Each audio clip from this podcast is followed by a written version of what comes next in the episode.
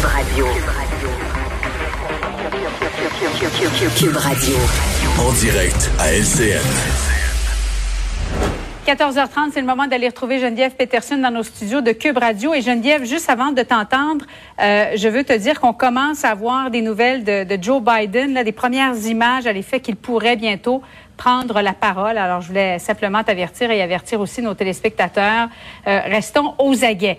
Et on se parle de cette nouvelle représentante, euh, Chambre des représentants, nouvellement élue. Elle s'appelle Marjorie Taylor Greene. Elle a été élue dans un bastion là, euh, très républicain de l'État de la Georgie et c'est une proche du mouvement QAnon.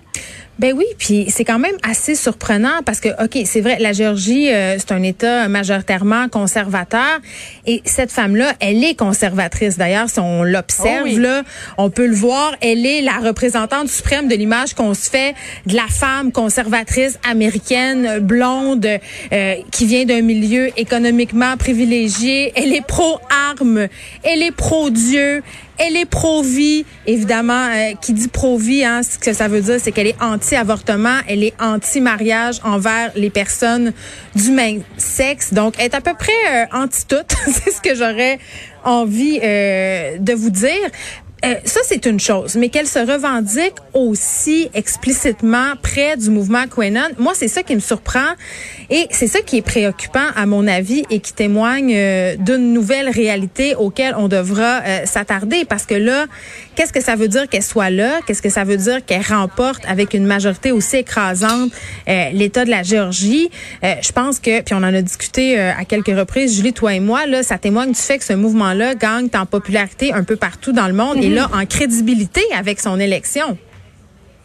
Ben oui, parce que les membres de QAnon, là, eux autres, ce qu'ils disent, ce qu'ils prétendent, c'est que les hauts responsables des gouvernements, et ils incluent même Justin Trudeau, euh, ce seraient des membres d'une secte mondiale composée de pédophiles satanistes. C'est tu quoi, Geneviève? J'ai l'impression que je mets des mots qui vont pas ensemble là, dans une même phrase, mais c'est complètement surréaliste. Mais on dirait un, un film d'horreur, mais c'est vraiment une vraie théorie euh, du complot.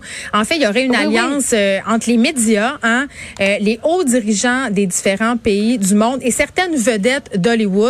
Et il y aurait une espèce justement de réseau de pédophiles sataniques qui veut s'emparer du monde. Et pour cette mouvance-là, Donald Trump, et c'est ça qui est surprenant, est perçu comme un messie. C'est-à-dire qu'il est perçu comme la personne qui pourrait éventuellement délivrer le monde contre cette hégémonie pédophile satanique.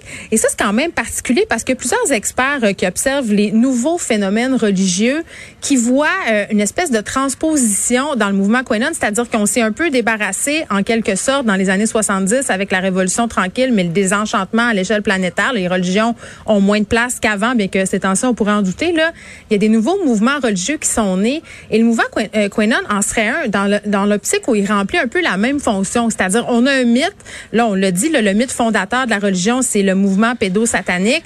Et on voit vraiment le monde dans ces lunettes-là.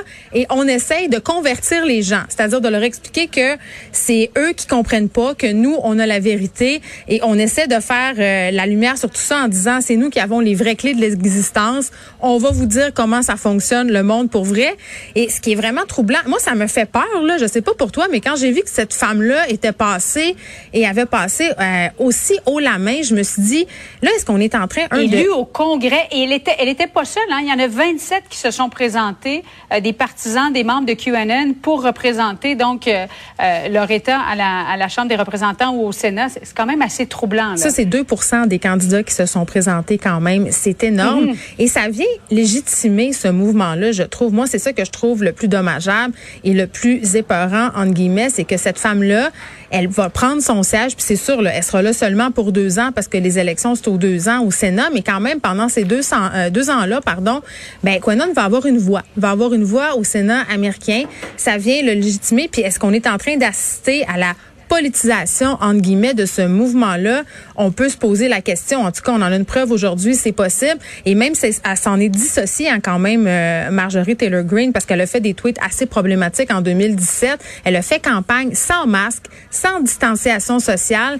Et Fox News l'a questionné sur ses allégeances euh, en disant, écoutez, là, vous êtes proche du mouvement Quenon. Elle a dit, ah, moi, quand j'ai vu qu'il commençait à, à propager de fausses informations, je me suis un peu dégagée. Et elle a effacé ses tweets. Oui. Puis après ça, elle a fait un peu la la promotion, euh, notamment au niveau des enfants, du non-port du masque. Donc, euh, quand on regarde tout ça, là, on peut peut-être constater qu'elle n'est pas si loin du mouvement Quenon qu'on pourrait le croire, ou du moins qu'elle l'a prétendu à Fox News.